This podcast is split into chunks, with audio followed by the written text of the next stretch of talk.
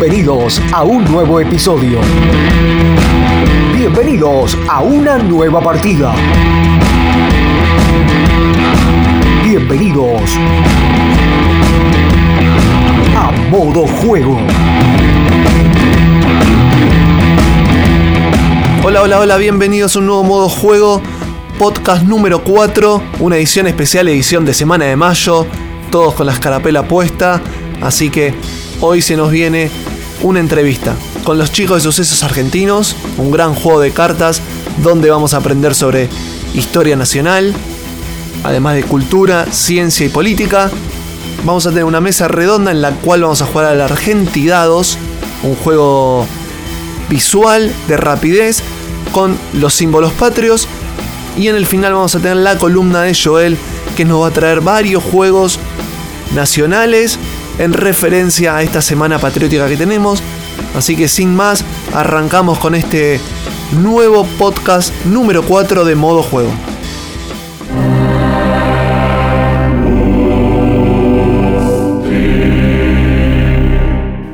Señor, tú dispusiste de este juego sobre la mesa. De una porción de tablero lo esparciste para poder. Te suplicamos que estén todas las fichas. Ruega por nosotros, por una partida limpia y sin entredichos. Que el dado sea protagonista, pero no se lleve energía. Todos juntos decimos, amén.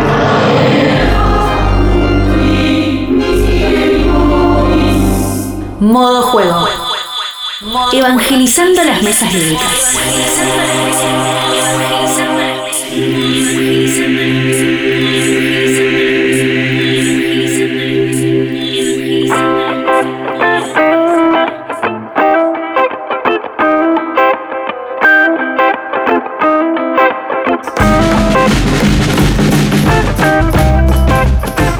Y en este cuarto podcast de modo juego, eh, en la temática de la semana de mayo y con todo lo que se refiere, tengo a dos personas del otro lado, que son Santiago y Juan de A Lúdica. Les doy la bienvenida, ¿cómo les va? Buenas, ¿cómo va eso? ¿Qué tal? ¿Cómo estás? Bien. Me bien. alegro.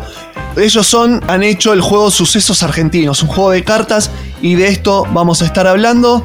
Si quieren, con la temática del juego de ustedes, vamos a ir cronológicamente, si les parece. Adecuado. Muy apropiado. Muy apropiado, perfecto. Y quiero saber cómo surgió la idea de este juego. Y ahí vos estabas antes que yo, Santiago, así que. ¿Cómo surgió la idea del juego? Bueno, mira, esto fue más o menos en el año, si no recuerdo mal, fines de o mitad del 2015, que, bueno, el, otro integrante del grupo, Guido, estaba terminando su profesorado en historia y un día me escribe y me dice, che, tenemos que hacer un juego sobre sucesos de la historia argentina.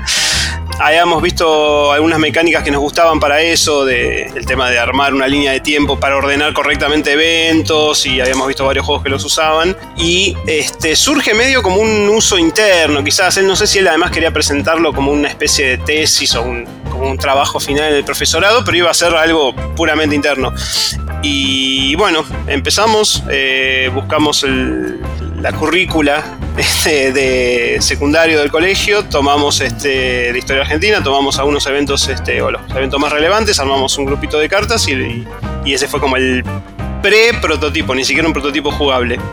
Y al poco tiempo, como vimos que el tema funcionaba y que el juego era, era divertido de jugar y encima cumplía el objetivo de, che, cada vez que lo jugás vas aprendiendo cosas, vas este, discutiendo sobre qué son las cartas y por qué, ahí surgió la idea de, che, esto lo podemos hacer un poco más, eh, lo, po- lo podemos hacer un poco mejor, más orientado a, a que llegue a cualquier tipo de, de público y, y que sea más jugable. Sí, ahí la historia en general, como la cuenta Guido, que es el, el que no está hoy, el profe de historia, es que después de jugar juegos como el Tilenal, el Chronology, el, uno que es Blast from the Past también, que es de historia de los mormones que había encontrado él, eh, lo que vio, que en un principio le pareció un defecto, que era que a la larga el juego te lo aprendías, para hacer un juego educativo, estaba bueno. Que a la larga te lo terminabas aprendiendo. Perfecto. Y ustedes habían tenido un primer paso que era sacar un, el juego en un paquete entero, digamos. O sea, en un solo envío. Y después lo dividieron en tres. Eh, fue, fue mejor la, división en tres, ¿no? Que sacar el paquete. ¿Cómo tuvo repercusión eso? Sí, mira, tuvo por, por varias razones. Nosotros primero hicimos una tirada, o sea, una vez que ya tuvimos un diseño presentable y ya no era eh, algo tan este, provisorio, ya, ya, ya le habíamos hecho un diseño a la caja, un diseño al juego, etc. Tuvimos primero una pequeña tirada de 100 unidades, que fue como más de, prueba y, promoción. Después hicimos una tirada de 1000 unidades, que fue esa, esa caja que mencionás, co- completa, o sea, todo el juego venía en esa cajita. Originalmente eran 160, 170 cartas todas juntas. eh, que cubrían, digamos, todo lo que era. Estaba armado para cubrir toda la currícula de historia del secundario en, un- en una sola caja. Eh, de ese hicimos una tirada chiquita, eh, después hicimos una, una edición nueva, que ahí fue cuando agregamos el, el- matecito. Y después hubo un punto en que veíamos que si lo reeditábamos todo junto, la verdad que el precio se iba bastante al cuerno. En ese momento estábamos yendo mucho a ferias y eso, y nos pareció más, más práctico dividirlo en tres, hacer algo que sea más fácil de pagar, eh, comprar, llevar uno, Claro, porque aparte tiene esa. tenerlo partido es como lo tenemos ahora. Perdóname, tiene esa temática de poder comprar de a uno, probarlo, quedarte con las ganas, te compras el segundo y después de un par de meses te compras el tercero y te armás todo un buen bloque de, de cartas para jugar por eternidad más o menos. Exactamente, ese era el objetivo. Primero que Muy rejugable. muy rejugable, o sea, era la idea. eh, la idea, de hecho, originalmente es decir, mira, presentamos los masitos chiquitos para que alguien que no, no recién conoce el juego, quiere ver cómo es, se lo compra por un precio relativamente bajo, lo juega, si le gusta, las cartas por ahí son 75 cartas por mazo, si lo juega mucho, al toque se empiezan a repetir y entonces dice, bueno, ya estoy para comprarme otro, le agrego tenía el de presidentes, ahora le agrego ciencia y cultura, ahora le agrego sociedad y, y ahí ya el juego se hace más grande porque ahí, ahí tenés, por ejemplo, si sumás los tres mazos que estamos este, con los que, que estamos trabajando ahora, o sea, los tres mazos que tenemos en venta ahora, tenés 50 o 60 cartas más de lo que era la caja original Claro. porque fuimos metiendo más y más cartas. Y eso también nos sirve a nosotros para ampliar y decir, bueno, ahora sacamos un nuevo mazo con esta temática y lo seguimos sumando a, a lo que es todo el, el universo del juego. Perfecto. Y ahora, ¿cómo es la, la temática, la dinámica del juego en sí? Mira, el juego es muy simple, como te digo, se basa en una mecánica que, que ya habíamos visto en algunos juegos originales anteriores. Eh, la idea es simplemente, las cartas tienen un frente que te dice el nombre de un evento histórico y eh, una imagen y en el dorso está la explicación de qué fue ese evento y un año. ¿sí? Como te dije, originalmente trabajamos con eventos eh, más académicos, digamos, exclusivamente batallas, presidencias, eh, etcétera, y a medida que fuimos ampliando el juego empezamos a agregar temas por ahí de historia más popular, como la invención del avirome, las copas de fútbol, eh, Bien. etcétera. Distintas cosas que también hacen a la historia, pero por ahí no están en el manual de historia de cuarto año, por decirlo así. Pero que también nos ayuda a ese concepto de decir, Forman parte de la historia. exactamente, de darle una visión integral de la historia del país en el juego. Eh, bueno, entonces decía, las cartas tienen de un lado el, el nombre y una imagen, del otro lado está un texto que te explica qué es y el año, que es el, el dato fundamental con el que se juega. Cuando vos empezás a jugar, te reparten una carta al azar, la das vuelta y te dice tu año con el que vas a empezar a armar tu propia línea de tiempo. Por ejemplo, te sale, no sé, la presidencia de. Primera presidencia de Irigoyen, 1924, creo, si no recuerdo mal. No me acuerdo bien, no, no quiero mentir. O por lo menos. Vos sos el que sabes. No, no tanto, porque no soy, el, no soy el, el- el profesor de historia del grupo. Pero, por ejemplo, el derrocamiento de Irigoyen, que fue en el 30, eso me acuerdo perfectamente. Bueno, entonces vos tenés 1930. En la primera ronda se van a poner cartas sobre la mesa, tantas como jugadores haya, más una, para que haya más chances, del lado del frente, o sea que no se ve el año. Cuando te toca jugar a vos, vos vas a ver todas las cartas que están en mesa y vas a elegir una y la vas a ubicar según creas antes o después de la carta que tenés en mesa vos. Vos tenés 1930 y tomás, qué sé yo, la batalla de caseros y decís, creo que esto fue antes. Y ahí la das vuelta. O sea, la pones antes para indicar yo creo que esto fue antes, la das vuelta y ahí se comprueba si tenés razón según el año. Si la pusiste bien, la dejas en juego, si no la tenés que descartar. Bien, en el frente, digamos que se ve eh, la imagen del hecho histórico Exactamente. con el nombre del hecho histórico. Y nada más, eso es todo. Por ejemplo, en el ejemplo que dije está la batalla de caseros y alguna imagen o un cuadro de esa época. Perfecto. Como decía, si la carta la, la ubicaste correctamente, la dejas y ya tu línea de tiempo tiene dos cartas. Bien. Todos los demás jugadores hacen lo mismo y siempre va a haber una carta que se descarta. ¿Sí? Porque siempre se pone una de más para que haya más posibilidades. Y después empieza una nueva ronda, que es otra vez la misma mecánica, pero cada vez es más difícil porque ahora tu línea de tiempo tiene dos cartas, entonces tenés tres lugares posibles para colocar una nueva carta. O adelante de todo, o entre las dos que tenés vos, o después. Y así y así. Perfecto. Y la idea es llegar a una cantidad determinada de cartas en, en la misma línea o jugar por ahí otra forma que a veces se juega es bueno a medida que, va fa- que se van equivocando se van este de- van saliendo de la ronda y bueno y el último tipo survival el que más llega a poner cartas sin, sin equivocar gana Perfecto. y así básicamente es el juego Excelente. ¿Hasta cuánto se puede jugar? ¿Hay un límite? Mira, nosotros lo que vimos es que con un mazo solo de 75 cartas, en general eh, conviene jugar como máximo a 4 jugadores para que no se ago- agote el mazo enseguida. Cuando ya pones dos mazos o más, puedes jugar 6, 8 jugadores. Depende eso. Ah, perfecto. Depende, digamos, si tenés la colección hasta ahora completa, que son tres mazos, puedes hacer una ronda de 8 jugadores tranquilísimo, porque son, como te digo, más de 200 cartas y además se juega enseguida, ¿viste? Es como que cada uno agarra una carta, la ubica, Sí, sí. se fija si está bien o no y ya pasa al siguiente, entonces eh, la ronda es rápida. Yo lo jugué en familia y, y éramos seis, jugando con un solo mazo igual. Jugamos dos partidas, pero se adaptó perfectamente. Obviamente después capaz hay que agregarle otros mazos más. Pero capaz para el que quiere comenzar, yo digo que con seis se puede. Sí, sí, sí. Unas primeras rondas. A mí me gusta, digamos, yo, yo como tengo eh, el- la experiencia de haber jugado la primera edición, a mí me gusta en realidad juntar también todas las cartas y eso hace que siempre tenga un mazo enorme.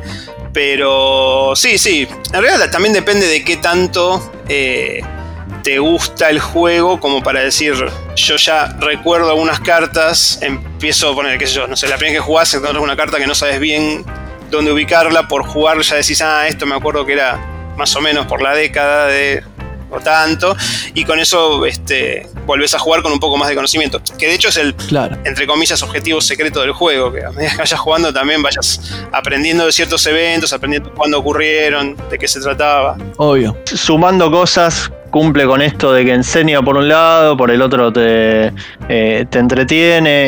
eh, vimos también que es un juego muy, muy familiar, además, que, que se, ju- se juega tanto el tema de acordarse cosas de, no sé, tu abuelo se está acordando de algo jugando, como lo que, lo que viste en el colegio.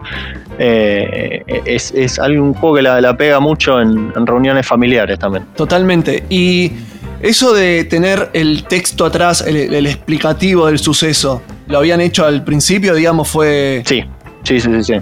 de una o porque capaz hubiesen hecho nada más que el año, la foto y atrás le ponían, no sé, una- un fondo azul y listo. Pero el hecho de describir lo sucedido, eso está buenísimo, porque como dicen ustedes, aprende, pero ¿fue de una o fue a medida que avanzaba la iniciativa del juego? Estuvo siempre, va, no sé si antes de que llegara yo no estaba Santiago, pero No, sí, sí, sí, estaba, estaba. es, es algo que estuvo siempre como, como tenía, originalmente estaba pensado como juego para usar en, en colegios.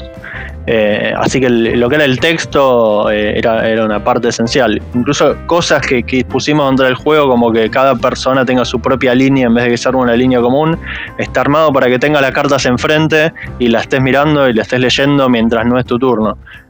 Hay, una regla que es medio opcional, educativa, que cuando la pifias eh, ubicando una carta tenés que eh, leerla en voz alta. Eh, ese- esa es una cosa que, hacíamos a veces que, un poco empu- empuja el lado, el lado educativo. Pero sí, sí, el, texto siempre fue un, un componente esencial para, para que te deje algo el juego, más allá de saber que la presidencia de Agustín P. Justo fue en 1930 y pico. Perfecto. Y metiéndonos ahí en lo que decías de los colegios, ¿los llaman de los colegios para poder llevar el juego? ¿Lo presentan ustedes? ¿Fue primero una iniciativa, como dicen ustedes, ir a los colegios y después meterse en lo que sería los juegos de mesa? ¿Cómo fue la, la historia?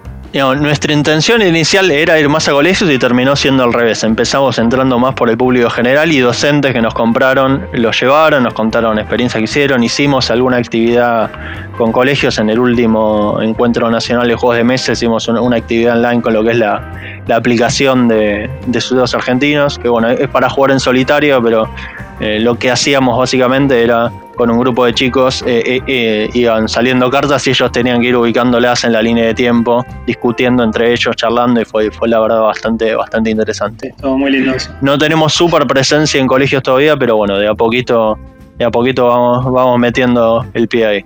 Pero es la idea. Sí, sí, es la idea. Lo- los que son los profesores lo tomaron súper bien. El juego, los que les compraron, eso de las experiencias, si podés contar alguna que te hayan contado. Mira, yo eh, recuerdo, por ejemplo, justo em, hace un año y pico, sí, cuando empezaba la, el, el ciclo lectivo, una profesora que no me acuerdo si era, no, no- era de, de Buenos Aires, no me acuerdo si era de Córdoba, yo qué sé, em, nos había comprado el juego, que evidentemente lo compró este, indirectamente por alguna, de, de- alguna juguetería o algún distribuidor de juegos, y pero posteó en su Instagram, hoy volvemos a las clases con todos y nos tagueó, re bueno, una genia.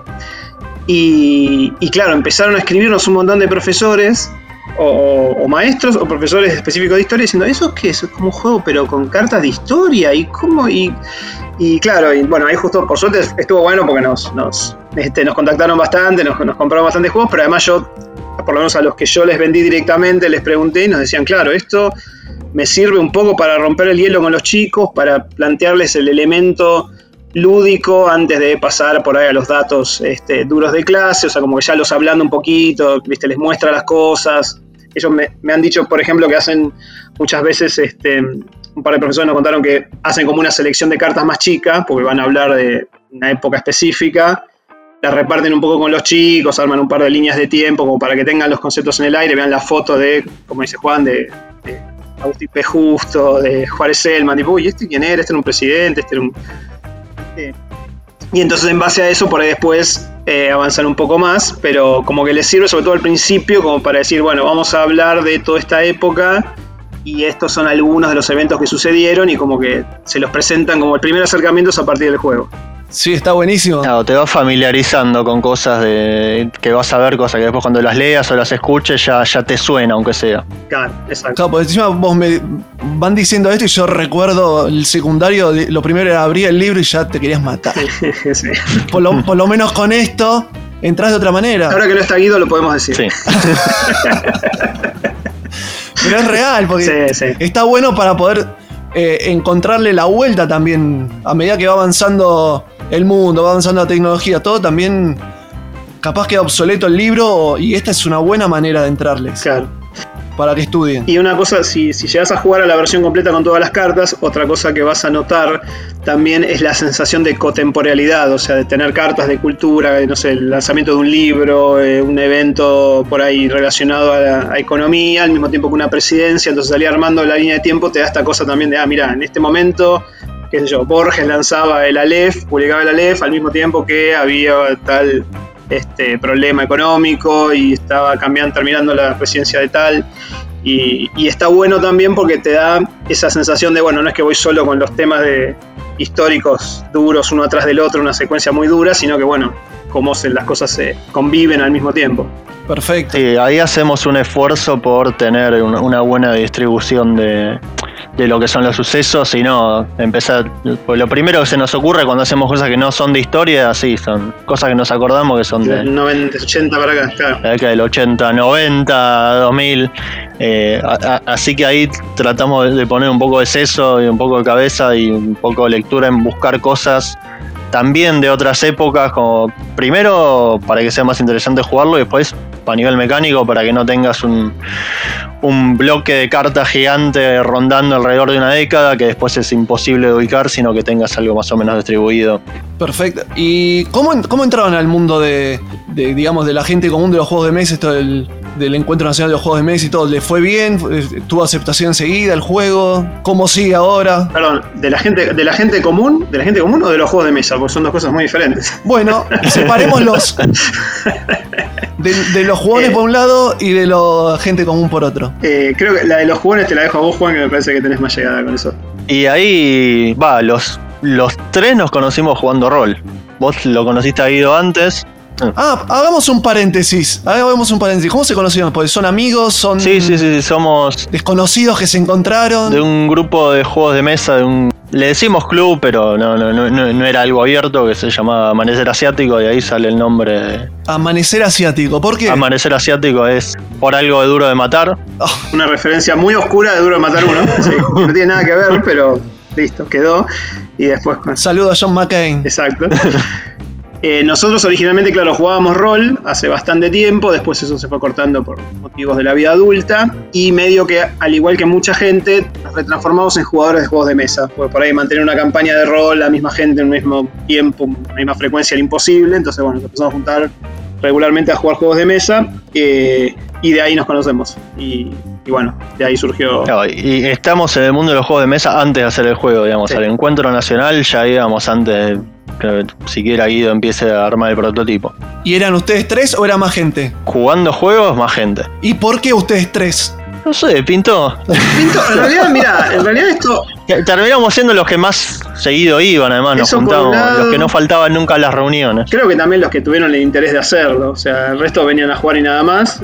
Y lo empezamos a hacer, yo confieso públicamente, lo empezamos a hacer pensando que esto iba a ser una pavadita que íbamos a imprimir en hojas blancas, jugar, no sé, mostrar así en algún aula que, que quería mostrar y ya está.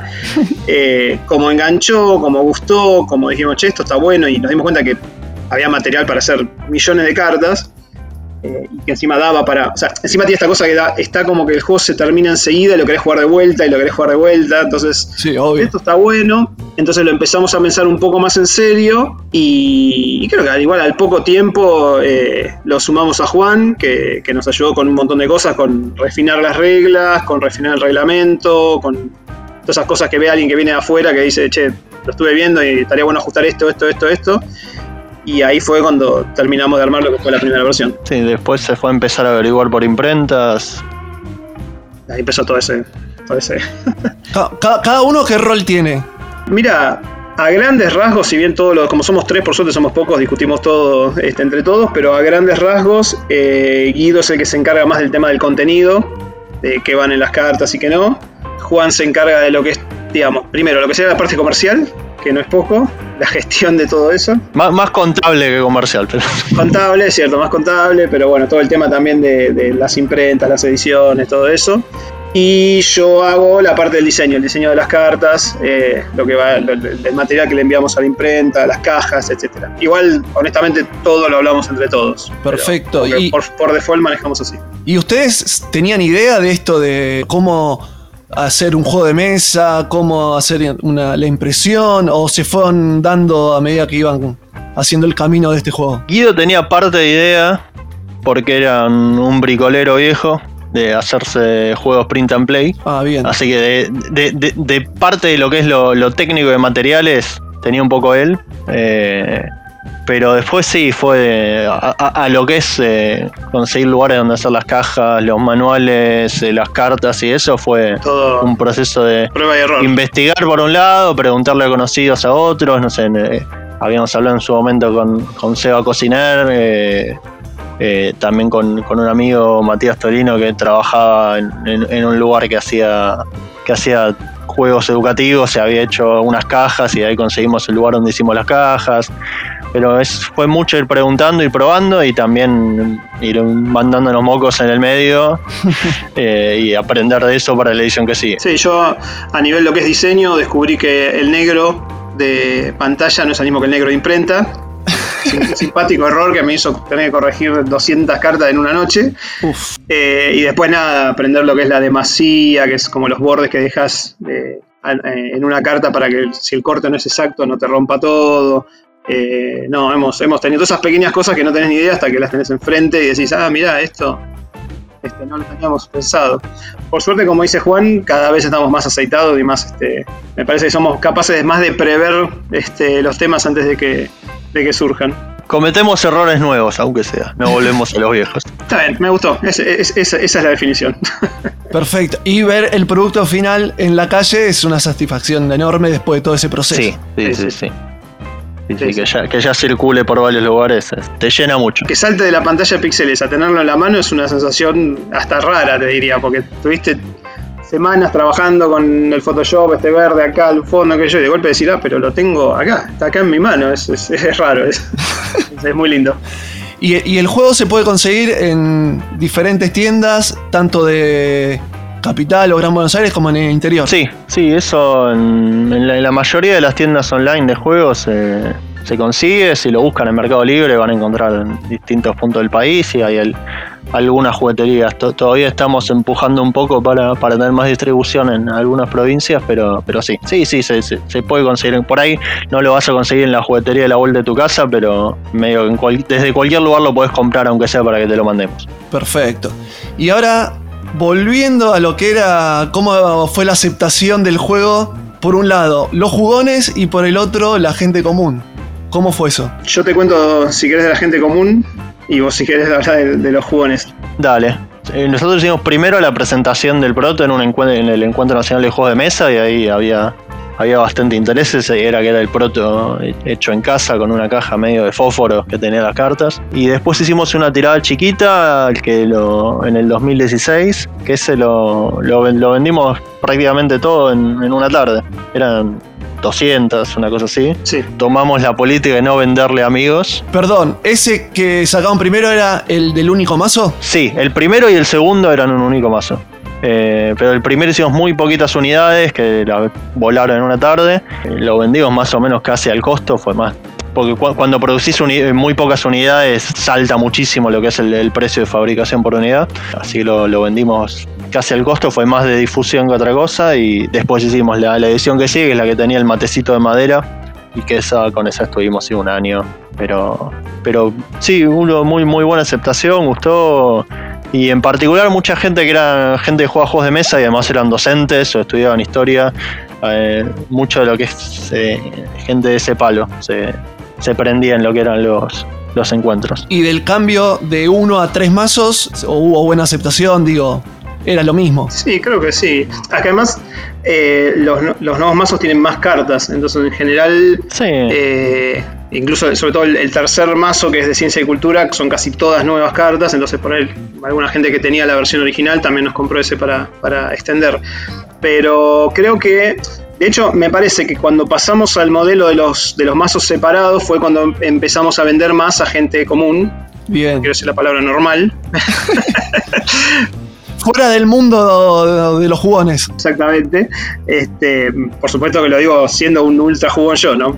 Pero bueno, eh, creo que con esa versión fue cuando empezamos a llegar más a, familias, a colegas, docentes, a, a gente que claro, que no es, no es del palo de juegos, que por ahí no se encontró con el sucesos en un evento de juegos de mesa, euros súper complejos, sino por ahí en algún otro lugar.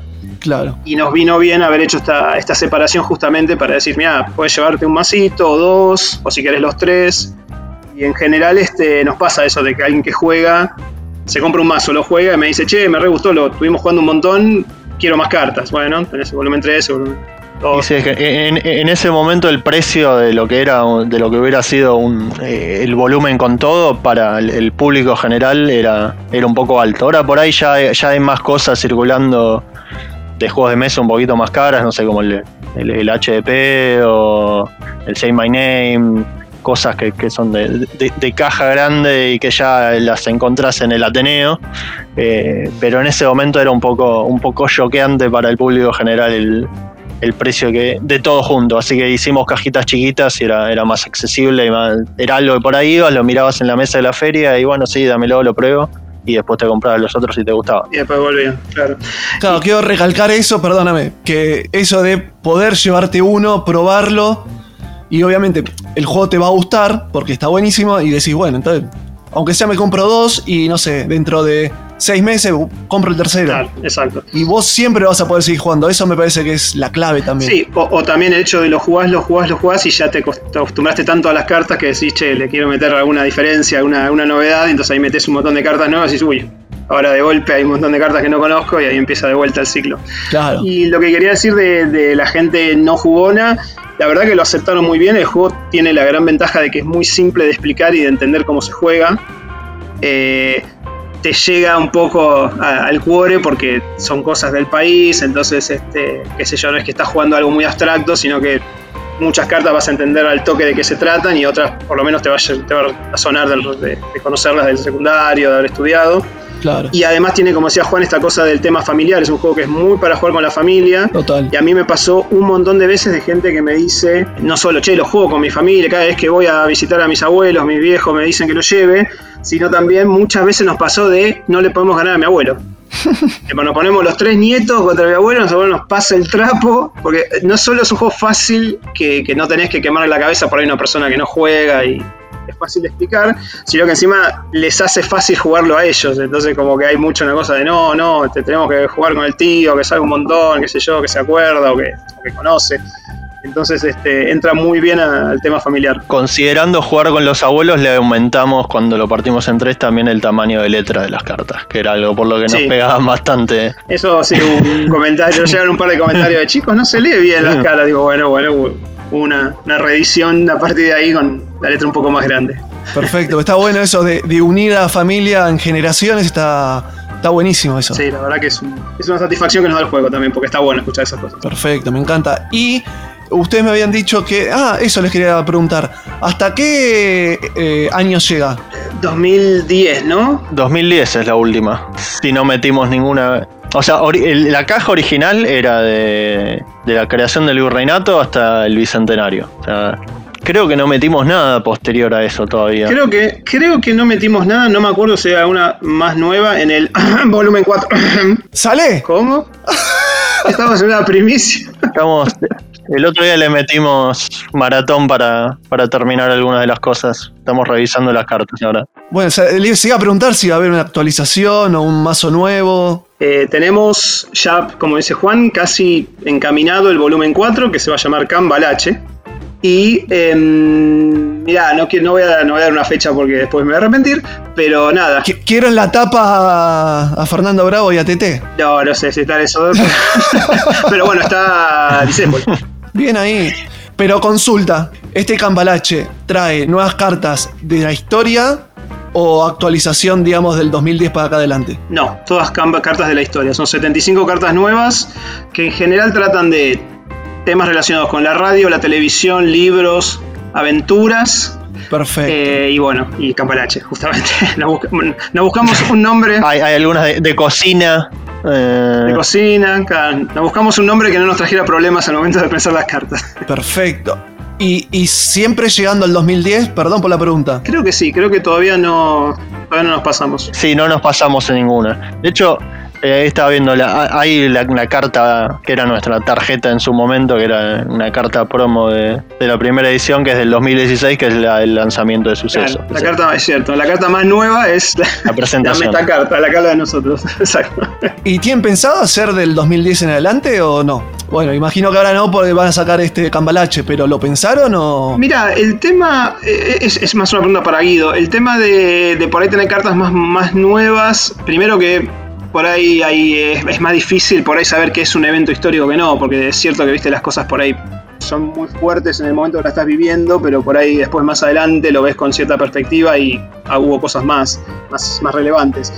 Y en realidad nuestra idea también era no hacer, por un lado no hacerlo tan fácil, y reforzar cosas que pasaron en la historia que por ahí no se conocen tanto. Posiblemente igual a medida que avanza el tiempo, vayamos moviendo ese límite como para ir metiendo más cosas, en, por lo menos las presidencias.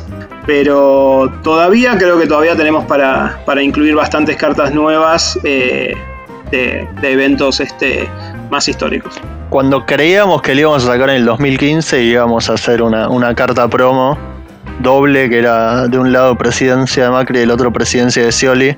Claro. O, no, eran dos cartas con el mismo texto. Claro. En el 2015 inicia su presidencia una figura con origen en el deporte. El deporte, si habíamos buscado un personaje genérico que funcionaba para las dos, claro. Pero bueno, se, se nos retrasó la imprenta y no llegamos a sacarlo para ese año. Perfecto. Y me habían comentado que tienen una app para probar este juego. Sí, hay una app que es gratuita para Android, que se puede encontrar en Google Store, sucesos argentinos, que nada, incluye el mismo mecanismo del juego, la particularidad es que jugás este modo solitario y es una especie de survival, digamos, o sea, vos vas recibiendo cartas de a una y vas tratando de ver, de ubicar en la en tu línea de tiempo lo, más, lo más largo que puedas, la mayor cantidad de cartas en la línea de tiempo que puedas. La hicimos un poco para que la gente conozca el juego, para poder hacer estos eventos también virtuales y que se pueda jugar desde ahí, para promocionarlo y, y también para por ahí, otro tema para el que usamos la app también un poco a veces es para testear cartas. La app tiene la particularidad de que hay una lista de cartas inéditas, que no están impresas. Entonces vos cada vez que jugás en la app tenés una posibilidad de desbloquear una de esas cartas inéditas que se te agrega a tu a la, a la aplicación solamente. Y bueno, y ahí también lo usamos como para, bueno, a ver si estas cartas gustan y qué sé yo, después por ahí eventualmente pasan a ser versión imprenta. Y la app se llama Sucesos Argentinos. Esos son los argentinos. Es gratuita y se puede encontrar en Web Store. ¿Y solamente para Android o también para iOS? Solamente para Android porque la idea fue siempre hacerla gratuita y como el iOS te, te cobra la publicación, dijimos, bueno. por el momento no, cuando tengamos un sponsor lo vemos. Está perfecto, porque aparte está bueno poder testearlo virtualmente porque de última decís, bueno, lo pruebo, si me gusta voy y lo compro. Igualmente, desde acá lo recontra recomendamos, obvio. De modo juego es un juegazo. Sí, sí, obviamente la app no tiene la experiencia de jugar con los demás y estar peleándose por la carta, decir, uy, espero que no agarren esa, justo me agarraron la carta que quería agarrar yo, qué sé yo. Pero bueno, pero la, la- la parte de armar tu propia línea de tiempo, ver las cartas y empezar a razonar y tratar de ver dónde va cada cosa, sí, eso es idéntico. Perfecto. Bueno, chicos, eh, me encantó tenerlos. No sé si quieren agregar algo más que no les haya preguntado, que querían decir. Sí, voy a agregar dos cositas más chiquitas. Bueno, como dijimos, est- estamos preparando el volumen 4 y estamos también con la idea de armar una, una o sea, de, de- de editar una caja grande donde se puedan meter los cuatro volúmenes, porque uno de los pequeños problemas que trae tener los mazos chiquitos es que tenés que llevarlos este, por separado, entonces seguramente eh, cuando hagamos el lanzamiento, la idea es que cuando hagamos el lanzamiento del volumen 4 se pueda comprar el volumen 4 solo o también la caja donde podés meter el volumen 4 y los otros tres volúmenes. Y lo que salga después. Perfecto. Y lo que salga después, que a lo mejor hay un volumen de deportes, pero no sé, esas cosas no. ¿Cómo es? No voy a, no voy a dar, no voy a hacer más declaraciones. Este, y lo otro que quiero mencionar es que Sucesos Argentinos es nuestra, nuestra punta de lanza, nuestro juego este, insignia, pero además tenemos un par de juegos más editados en la editorial. Pasen, pasen el dónde los pueden ubicar y eso para. Este, nos pueden ubicar en, la- en nuestra editorial, se llama AA Lúdica, por motivos explicados anteriormente. Este, así que se pueden, la página es aaludica.com.ar. También nos pueden encontrar igual como AA Lúdica en, en Twitter y en Instagram, que es donde, principalmente en Instagram es donde estamos haciendo la mayor cantidad de, de noticias y novedades. Cada tanto organizamos, muy cada tanto, pero organizamos algunos juegos online donde este, usamos la app, entonces por ahí la gente puede participar y jugar con nosotros, etcétera. Y bueno, y los otros juegos, como digo, también se pueden encontrar en, en esta página. ¿Cu- ¿Cuántos juegos tienen? Yo sé que este es un programa especial, digamos, con ustedes por el hecho de que estamos en la semana de mayo, pero ¿cuántos juegos tienen ustedes sacados ya? Y son lo- los tres volúmenes del suceso, que pronto venía el 4. Otro juego de lo, que es la línea educativa, que es el, el Ars Domino, que es de, de historia del arte. Un juego bastante bonito porque usa la mecánica del dominó, pero en vez de números tiene obras de fichas grandes con obras de arte de distintos periodos. Tenés que unir renacimiento con renacimiento, clasicismo con clasicismo. Bastante lindo de ver. Y después un tercero que es uno que, que surgió en realidad de una zapada lúdica, no, no es un juego que, que hayamos armado nosotros, sino el diseñador que se llama Joaquín, eh, que es el Nom Noms, que es un, un juego así de push your luck, medio como un, un siete y medio familiar de Sí. ratitas saqueando una alacena, morfando frutas y verduras. Perfecto. Todo eso lo pueden ver en la página. Sí, La repetimos para el que no la anotó, quiere meterse ahora nuevamente. Es aaludica.com.ar. Genial, perfecto. Bueno, en esta semana de mayo estoy cerrando diciendo viva la patria y ustedes me tienen que decir viva. Bien. vamos nomás. Vamos nomás por la semana de mayo. ¡Viva la patria! ¡Viva! Perfecto, y cerramos. Santiago Juan, les agradezco mucho por la entrevista. Gracias. Muchas gracias a vos por invitarnos. Muy amables por estar del otro lado. Y obviamente a, a comprar, a meterse, porque son juegos muy lindos. El suceso es- obviamente lo jugué y me divertí mucho, así que como siempre he ido, lo recomiendo a full. Tanto una versión como tener las tres, las tres seguramente es mucho más divertido y más difícil. Totalmente. Bueno, muchas gracias, Leo, y saludos a todos. Muchísimas gracias. Dale, les agradezco. ¿Sabías que ¿Las caras de los dados no es aleatoria? Aunque lo parece, las caras opuestas siempre suman 7. 6, 1, 5, 2, 4, 3. Modo juego? Modo juego. Modo juego. Modo juego. Modo juego. Modo juego. Modo juego. Modo juego.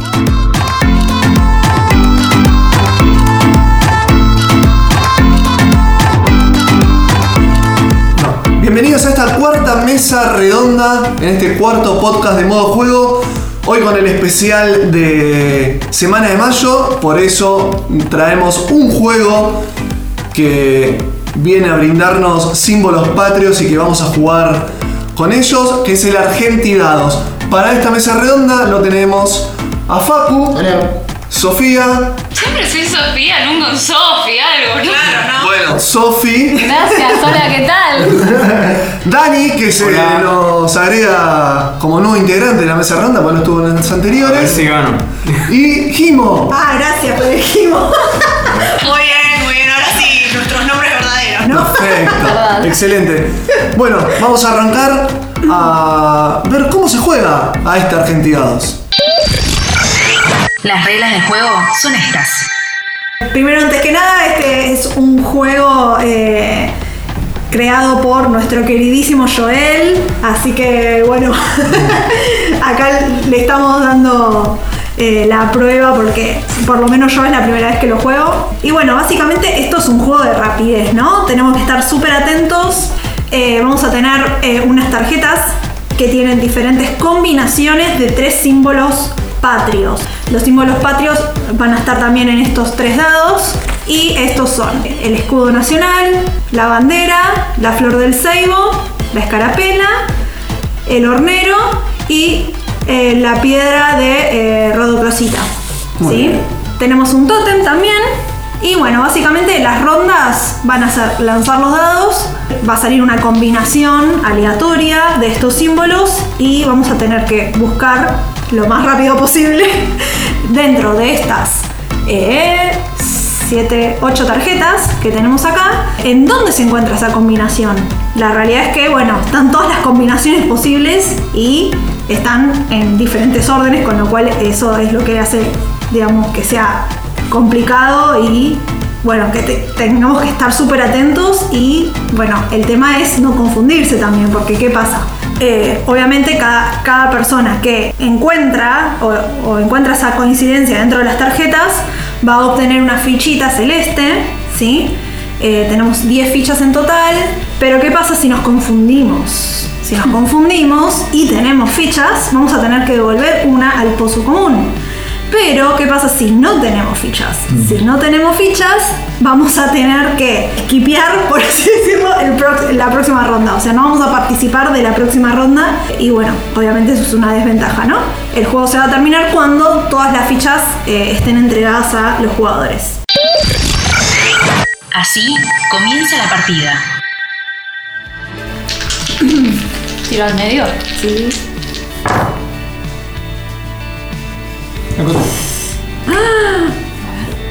Sí.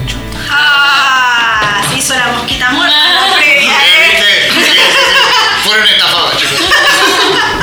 Bueno, ahora te toca lanzar los dados de vuelta. Bueno, para los que nos están escuchando, vamos a decir hornero, bandera y flor de ceibo. La. ¿Dónde? Ahí, este, este. Paren, hay que ponerlo en el lugar para mí, porque. Sí, en el lugar hay que poner. Sí, Sí, sí, hay que poner en el lugar, ladri. En el lugar. ¡Ay, Dios! Igual está bien, Igual está, está bien. Está bien, está bien, por este. Pero en el lugar. Y sí, si En no. el lugar, señora. Ay, por favor. A ver. Siempre buscan algo para pela el huevo. eh. Dos flores de ceibo y hornero. Acá. Ay. En cualquier lugar, acá. ¡Uy, Sí, es ahí, Jimo. La próxima se te descuenta Claro, una la próxima se te descuenta. Todo, todo. ¿Por qué? Para cagarme, obvio. Porque no hay otra. Ay.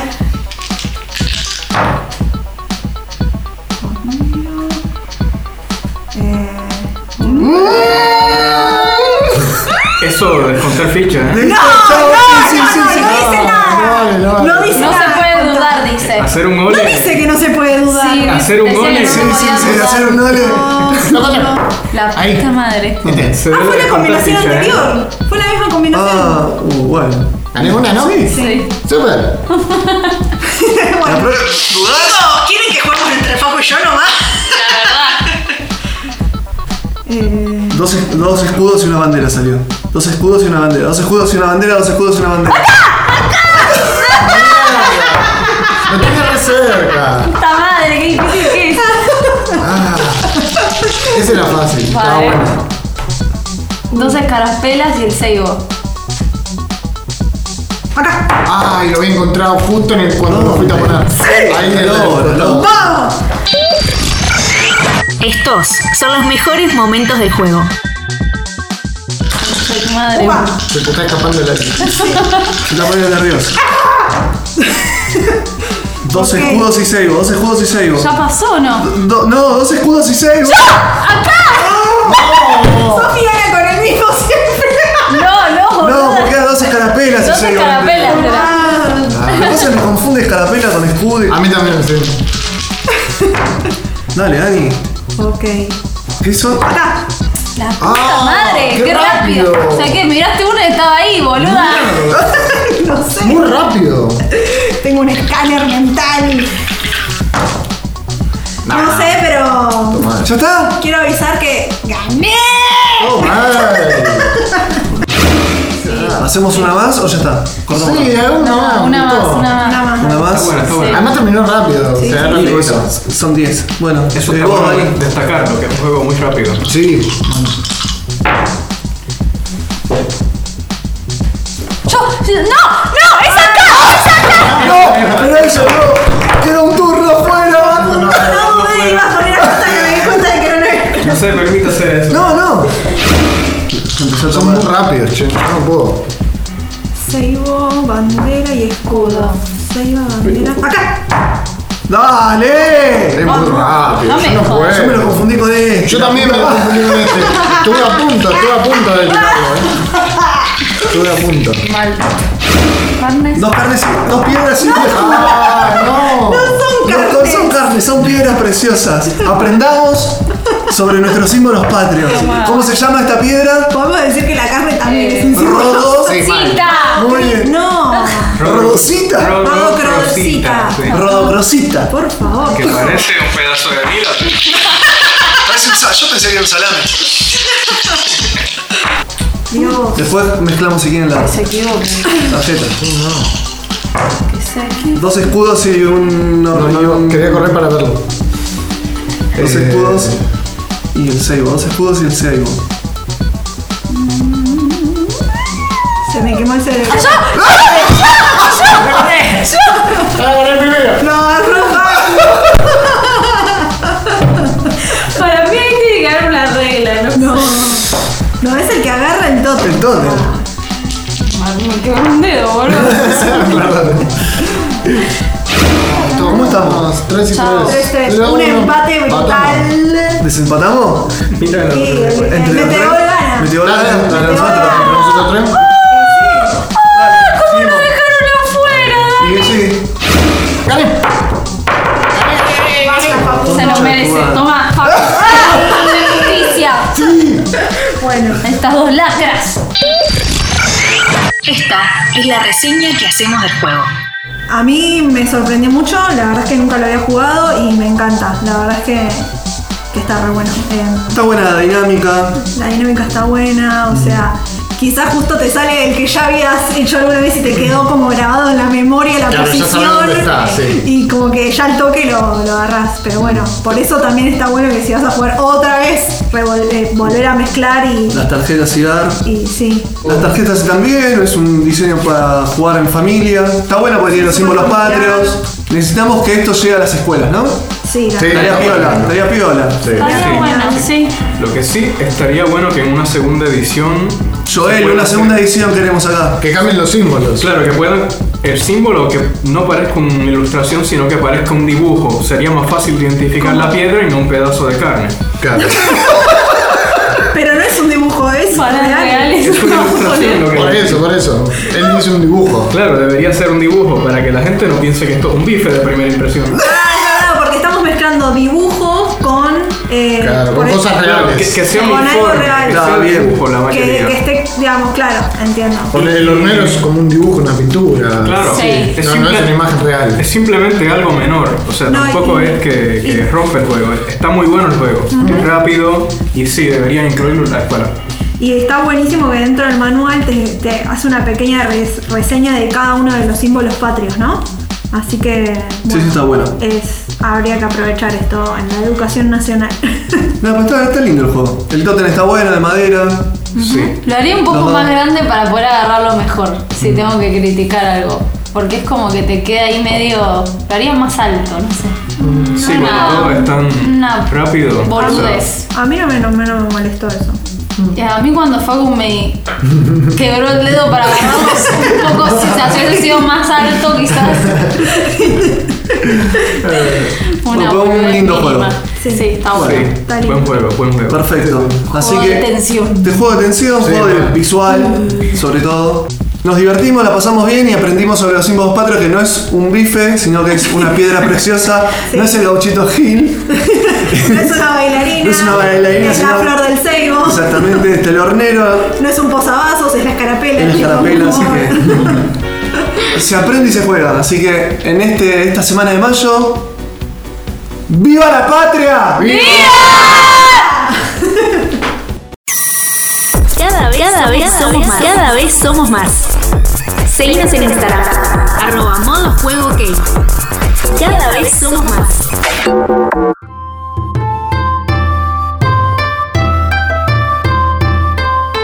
Y en este cuarto podcast, en el cual estamos transitando la semana de mayo, estamos con Joel del otro lado que nos va a comentar en esta columna sobre juegos de mesas argentinos, juegos con temática patriota, digamos. ¿Lo podemos decir así? ¿Cómo te va, Joel? Hola, ¿cómo estás, Leo? ¿Todo bien? Sí, sí. ¿Todo tranquilo? ¿Vos? Bárbaro, sí. Hoy vamos a hablar un poquito de juegos que tienen que ver con, con la patria eh, y aparte son muy divertidos. Perfecto. ¿Con cuál vamos a arrancar? Bueno, vamos a hacer una cosa. Hay varios juegos, voy a hablar de muchos juegos y los que yo hice fue diferenciarlos como para edades. Como tiene que ver un poco con la patria, también se los vincula mucho con, con la educación. Entonces me parecía piola eh, catalogarlos por, por edades más o menos. Perfecto, me parece fantástico. Arrancamos desde el más chiquito al más grande, digamos. Dale, dale. Bueno, jueguito ideal para la primaria, eh, Argentidados. Eh, el autor del Argentidados soy yo, Joel. Jue, juegazo lo jugamos en la mesa redonda de este podcast, así que nos divertimos mucho con el juego. Bueno, es, es como el fast food, pero en vez de tener. El fast food es un juego de, de armar hamburguesas y este es un juego de, de buscar los símbolos patrios. Tiene la misma mecánica, vimos que era una mecánica que funcionaba muy bien para iniciados y lo que hicimos fue poner en cada cara de los dados algún símbolo patrio relevante y se dio que justo son seis eh, los más preponderantes, que son la escarapela, el escudo, la bandera, el hornero como pájaro nacional, la rodocrosita como piedra nacional y la flor del ceibo. Y aparte, bueno, viene con, en el reglamento, aparte de las reglas del juego, viene con un apartado explicando el por qué es el símbolo, qué importancia tiene para la Argentina ese, cada uno de sus símbolos. Eso fue lo que más nos gustó también, que, que vos en las reglas podés, eh, tenés el explicativo, el por qué, y hay cosas que no, no sabés o que aprendés y eso está buenísimo. Eso re destacamos. Es que en realidad este juego surge de la necesidad de unas, de, de unas maestras y maestros que, que necesitaban algún juego para entrar a los chicos y, se nos ocurrió esto, eh, utilizar ya un, una mecánica que funcionaba muy bien y darle un poquito eh, de explicación, ¿no? ¿Y esto hoy por hoy están en las escuelas? Eh, la verdad que sí, están, pero todo de manera muy particular. Eh, no, es que tuvimos algún convenio ni con Nación, pero constantemente nos envían fotos de, de maestras que se lo han comprado Ah, bien ahí. y lo juegan con los chicos. Ah, Sí, sí. perfecto. Pará, y antes otra aclaración o una infidencia que pasó en el juego es que eh, somos tan brutos que nos confundíamos los símbolos. Ya sabemos, ya sabemos, ya sabemos cuál va a ser. A ver, El que cree, el que creíamos que era un. Yo creía que era un salame, otro creyó que era una, una carne y no, era la piedra eh, nacional. la rodocrosita. Exactamente. Exacto. No, y aparte fue a propósito lo de la rodocrosita, porque cuando nosotros nos pusimos a, a investigar el tema de los símbolos, tampoco estaba, eh, no está muy reconocida la rodocrosita, tampoco es un, es, es oficial, eh, pero se entiende en, la mayoría de los lados, está explicado que, que es como la piedra preponderante. Es más, el otro día hablaban en, en el noticiero también de cuando la primera dama lo que sea va otro país, se suele poner algún alguna alhaja o algo con detalle de rodocrosita que yo no lo sabía. Mira vos, buen dato. Así que bueno, por lo menos aprendimos que, que aparte del salamín y el asado y el churrasco, tenemos una piedra hermosa. Obviamente, yo quiero creer que no soy el único bruto y de 10 me juego a que 6 no lo saben. Bueno, eh, para eso estaba el juego, para aprender. Exactamente. Además de aprender es muy divertido, ¿eh? Muy divertido. Sí, sí, sí. Y, y es muy visual, tenés que ser muy rápido. Sí, sí, el juego es sencillo. Tirás los tres dados, tenés que buscar los tres, eh, los tres símbolos patrios que salen en cada una de las caras de los dados y encontrar en, en los dibujos de las cartas que están desplegadas en mesa dónde se encuentra. Y ahí agarrás el tótem y lo apoyás. Y ahí ganas un punto. Perfecto. Bueno, Bueno, entonces este juego es para chicos. a ver, es para chicos y grandes. Bueno, sí, nosotros lo jugamos. Nosotros cuando hacemos una línea lo llamamos juegos familiares, que son juegos donde juegan los chicos, el adulto medio no se aburre y el abuelo también lo entiende.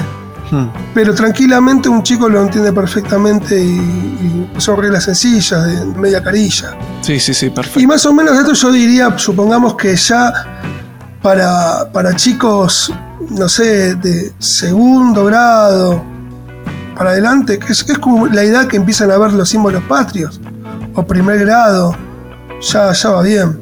Bueno, mi nena con, cuatro años ya lo jugaba, así que... Sí, está, perfecto. Depende también de, de lo que le enseñen, pero capaz en el jardín, 4 o 5 años ya se puede empezar a sí, jugar sí. ese juego porque es, es visual, tienen que descubrir imágenes. Tal, tal cual.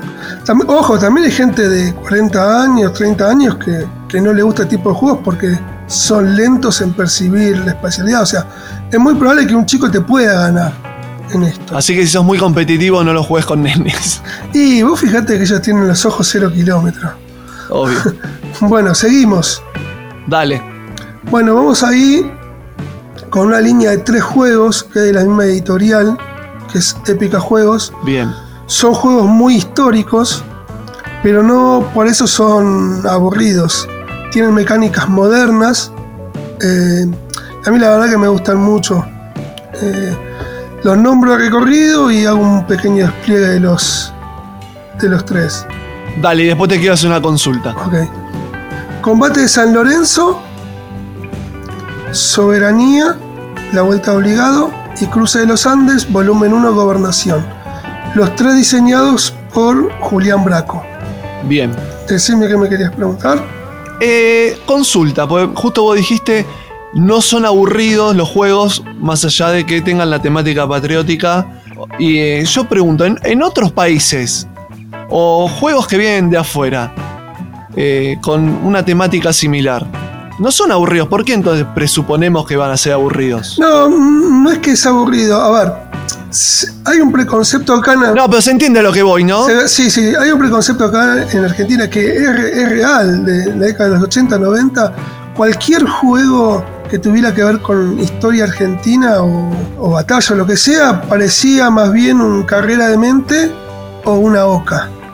O la oca te iba indicando el, el recorrido que tenías que, que seguir, la secuencia, o eh, tenías que demostrar tu conocimiento con, con un juego tipo trivia.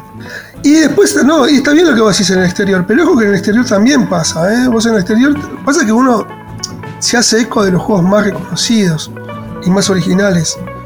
Pero vos, por ejemplo, tenés juegos de mucha trivia y después tenés los, los típicos wargame que son muy difíciles de entrar. No son para, para chicos muy chicos, o por ahí lo puedan entender, pero no lo puedan disfrutar. Son complejos. Sí, porque en realidad lo que hacen es una simulación histórica casi a rajatabla, donde hasta te ponen los nombres de las unidades, el momento en que existió el despliegue y, Ah, bien. y estamos hablando que quizás son más complejos que un euro. No necesariamente por la mecánica, sino por la cantidad de excepciones y, y en qué momento y en qué secuencia se van agregando determinados componentes al juego. Ok, como demasiado detalle del, del hecho tienen. Sí, van más por la, la simulación y la experiencia que por el juego en sí. Ok. Estos juegos que voy a nombrar para mí está bueno porque te meten en la historia, te meten con los personajes y aparte eh, el espíritu lo reflejan bien y la sensación de la batalla está. No, no es necesario saber con cuántos caballos hacíamos un ataque. Bien, sí, se entiende. Yo diría que esto va más por la línea de los euros o, o temáticos modernos. eh, que por una simulación tipo Wargame. Ok, perfecto. ¿Querés decir, eh, aunque sea chiquitito, describir uno por uno? Bueno, dale, vamos con Combate de San Lorenzo. Es un, un juego donde son los tres son juegos cooperativos. En este el Combate de San Lorenzo lo que tenés que hacer es luchar contra los realistas, o sea, son con la conquista española, o sea, buscamos la independencia. Bien. Y, y, y en definitiva, para que se entienda lo que es la mecánica, va a haber un mazo de cartas de realistas donde se van a ir apareciendo eh, realistas y nosotros cooperando entre nosotros eh, vamos a poder ir mitigando todo el ataque realista y lo vamos a ir venciendo y vamos, vamos derrotando. Cada uno va a llevar un granadero hero- heroico. Son, son personajes de la historia argentina, San Martín y demás y, y tiene ciertas características. Y bueno, a partir de ahí, la idea es derrotar el, el- el ataque del enemigo y... Perfecto. No, a mí me, me gusta mucho el juego. Si lo pudiera comparar con otro juego, pues decís, es el típico, voy a decir una, una pero bueno, me disculpen, el autor. Es como, imagínate un juego de zombies. Sí. Donde te atacan zombies. Sí. Bueno, acá no son zombies. Realistas. Son realistas, son soldados, donde esos soldados tampoco son tontos como los zombies, que van derechito. Es un juego mucho más, más rico en ese sentido. Bien. Pero para que se den una idea, ¿qué es eso? Es ataque, ataque, ataca, pum, pum, pum. Estar ahí, es muy dinámico el juego. Perfecto. Y cuando hablamos, yo pa- también para todo aquel que recién se inicia en esto, que nos escucha y no sabe qué significa, los juegos eh, cooperativos como este es todos jugamos a ser un equipo y todos ganamos y todos perdemos. Exactamente. No va a haber un solo ganador. Sí, sí, la idea es eso. Es, todos somos los patriotas que tenemos que derrotar a, a los españoles en este caso. Perfecto, ahí el juego cooperativo, excelente. Bueno, sigamos. Bueno, después venimos con soberanía. Bueno, ah, y volvemos a la línea anterior. ¿Para qué edades iría esto? Bueno. Ah, dale, eso. Yo creo que ya para, eh, para los primeros años de la secundaria va bárbaro. Excelente. Si bien se dice que es para mayores de 10 años, que lo pueden jugar tranquilamente, hay juegos que, que al ser cooperativos uno con un mayor siempre lo vas guiando, lo vas ayudando. Bueno, entonces a partir del séptimo grado podemos decir. Sí, pero yo diría que a partir de- del primer año de la secundaria ya lo van a entender muy bien Bien, y, y se sueltan solos. excelente, O perfecto. sea, se juntan 3, 4 chicos de 13 años y lo juegan tranquilamente bien. Bien, perfecto. Después vamos con Soberanía de la Vuelta Obligado. Hilando ahí con el tema del hada, yo creo que va para la misma edad. Es un poquito más complejo porque tiene un poco más de reglas, Bien. pero y es un poco más largo, pero tranquilamente va para la misma edad. Es muy entretenido este juego. Este, este, este juego trata sobre, sobre la batalla contra los ingleses, es una batalla naval. eh, y está muy bueno en el sentido de todo el despliegue que tiene en mesas. Se necesita una mesa muy importante, te viene como una especie de lámina, tablero grande, donde vas apoyando todas una- unas cartas de, de barcos, fragatas que nos van a ir, se van a ir acercando o, o ya están colocadas y vamos a tener que ir matarlas a cañonazos y también de manera cooperativa.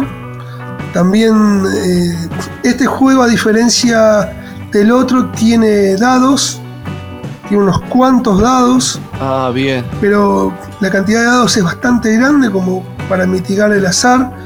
Cada, cada jugador tiene diferentes poderes también, se pueden adquirir algunos poderes, como tener más dados en la mano, como Ah, sumarle resultados, bueno. Se complejiza un poquito, un poquitito más con el anterior. Eh, es otra cosa. A mí, a mí lo que me resultó con este juego es que me pareció muy intuitivo todo. O sea, todo lo, la, la regla que te va poniendo el juego es la regla que uno hubiera inventado.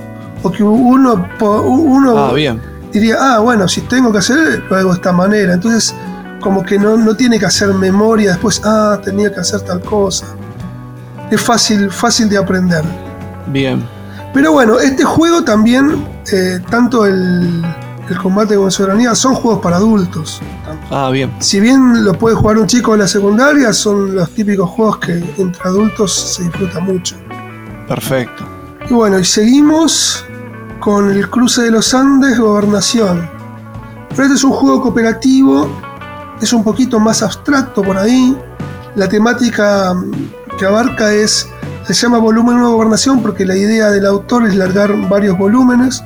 Bien. Esto era todo lo que era la organización para poder lograr el cruce de los Andes. Uno se piensa que un día San Martín dijo, che, vamos, cruzamos y atacamos.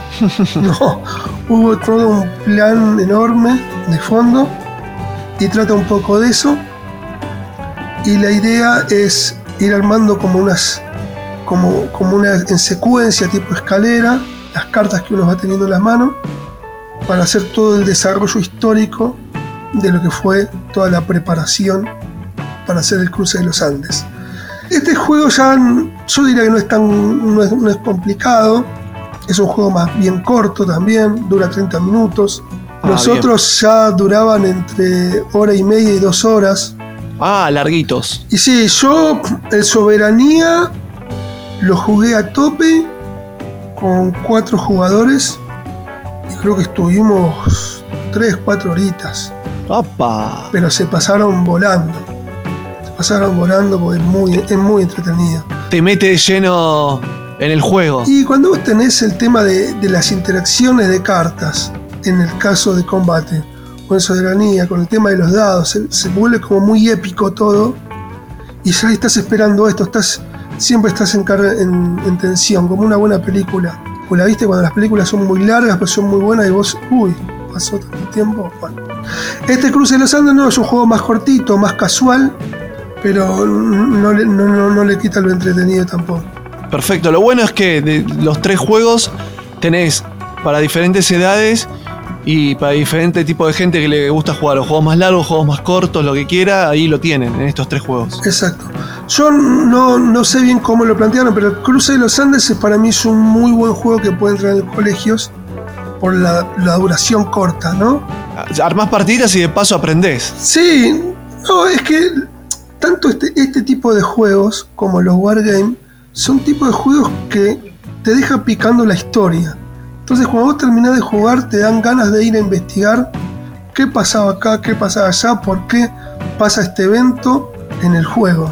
Si realmente lo que dice el juego es así o qué pasó. O sea, está bueno que te den ganas de seguir buscando por un juego. Que el juego te lleve a eso. Eso siempre pasa en todos los juegos para mí históricos de batalla. Perfecto. La típica, a mí me gustan mucho los wargames, y la típica cuando juego un juego napoleónico siempre trato de atacar con Napoleón por un franco izquierdo o franco derecho, no hacer eso de ir por el medio y que me acribillen.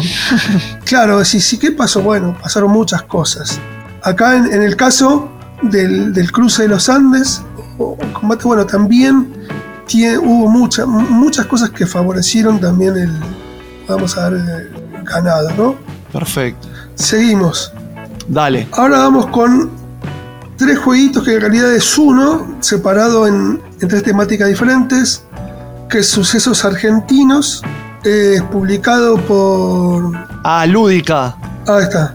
Tuvimos a los amigos Santiago y Juan Manuel haciendo la entrevista en este cuarto podcast, así que estuvo muy divertido, nos contaron varias cosas, pero estaba bueno que vos también le des una reseña a este juego que entra en este podcast.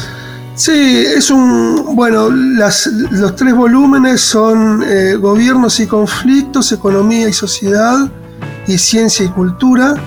La idea, calculo que la explicaron, pero la idea es armar una línea de tiempo con, con un lado de la carta donde no figura la fecha. Solamente te, te ponen el título del suceso y después cuando la das vuelta, eh, ahí ya te sale la fecha y un, breve resumen de lo que pasó en ese, en ese acontecimiento. Y vas puntuando si armas la escalera eh, relativamente de menor a mayor. Perfecto, sí, sí. A mí este juego para mí es ideal para educación cívica. Es el juego que me hubiera gustado que mi, que mi profesora me hubiera sacado a jugar en, en el, en el colegio. Bueno, ellos, ellos dijeron que hay muchos eh, profesores o maestros que lo que hacen es como una, una introducción con este juego. Hacen, hacemos un juego de línea de tiempo, con los hechos, los leemos, tal, tal, pero después de eso nos vamos a lo que sería lo duro que son los libros, pero para no entrar directo al libro, como seguramente te habrá pasado a vos o a mí cuando estamos en la secundaria, que te querías matar capaz cuando tenías historia, acá por lo menos entran de otra manera para después llevarte a lo más duro. Sí, no, y claro, y aparte te demuestran que todo es como más tranquilo, más relajado. O sea, vas poniendo unas cartitas, hay una secuencia. Claro, cuando uno ve un libro no entiende por dónde arrancar, está mareado. Yo, por suerte, he tenido unos buenos profesores que la- al principio me han hecho hacer una línea de tiempo, esas hojitas cuadriculares súper largas, Sí, sí, me acuerdo. que más o menos ahí te aclaraba un poco el panorama, pero no tenías esta cosa. Estos juegos te pican aparte, vos armás, armaste mal la secuencia y querés jugar de vuelta y querés jugar de vuelta. Sí, sí, te da rabia de haberte equivocado. Cuando te, das- cuando te diste cuenta ya la línea de tiempo la tenés metida en el cerebro. Lo único que te falta es extender un poquito el conocimiento de cada punto histórico, sí, que sí, sí, en el caso de estar estudiando. Sí, total, total. Así que, bueno, Los repasamos uno por uno para que aquel que lo quiera anotar. Eh, ideal para primaria en adelante. Eh, vamos con Cruce de los Andes. Yo diría para también, para lo que es primaria también, puede ser los últimos años de primaria y, y ya toda secundaria. Después, bueno, combate de San Lorenzo, soberanía de la vuelta obligado. Y ya sucesos argentinos y, y ya quedamos todos. Perfecto. Lo que tienen estos juegos, eh, para mí, son juegos educativos, pero son juegos que si alguien jugón de nicho quiere jugar, son juegos muy recomendables y jugables. Bien, perfecto. Se van a dar una sorpresa, la verdad. Sí, sí, sí, porque son muy entretenidos. Bueno, buenísimo, perfecto, excelente todo. Me encantó la columna de hoy repasando un poco de historia y de juegos también. Obviamente digo juegos que van relacionados con la historia argentina. Eh, dale, buenísimo. Sí, porque la gente, la, la gente lo reclama y te reclama que sigas hablando de juegos argentinos. Quiero que lo sepas. Bueno, para la próxima tengo una curiosidad. Ah, ya me lo adelantás, me gusta esto. Hay una curiosidad que algo, algo extraño vamos a, vamos a hablar. Joel, para cerrar, tengo algo. A ver, me da miedo.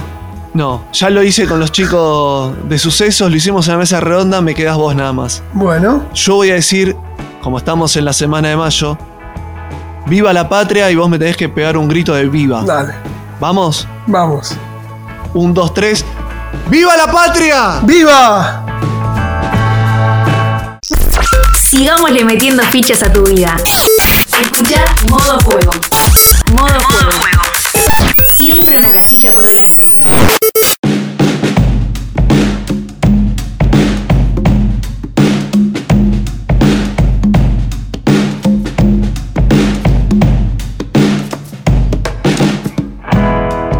Y así llegamos al final de un nuevo podcast en modo juego, el número 4. Gracias a todos por haber estado escuchando este podcast. Acuérdense que nos pueden seguir en Instagram como arroba modo juego ok. También lo pueden hacer en YouTube como modo juego. Recuerden que si se meten en nuestro Instagram, arroba modo juego ok, en la bio van a tener un link en el cual van a poder ir a todas las páginas donde pueden escuchar nuestro podcast tanto en Spotify, en iVoox, en Google Podcasts y muchos lugares más. La comunidad está abierta, nos pueden escribir, nos pueden dar su opinión, capaz quieren que juguemos algún juego, alguna entrevista, así que es todo bienvenido a través de las redes sociales, nos estamos hablando y para el próximo podcast, el número 5, vamos a tener una estrella internacional, un señor que hace unboxing de juegos de mesa europeo, así que nos venimos internacionales. Vamos a estar jugando a un juego muy divertido de cartas que se dio hace muy poco que lo trajo de Beer y la columna de Joel que vamos a ver con qué nos sorprenderá. Así que nos vemos en un par de semanas y como siempre sigamos en modo juego.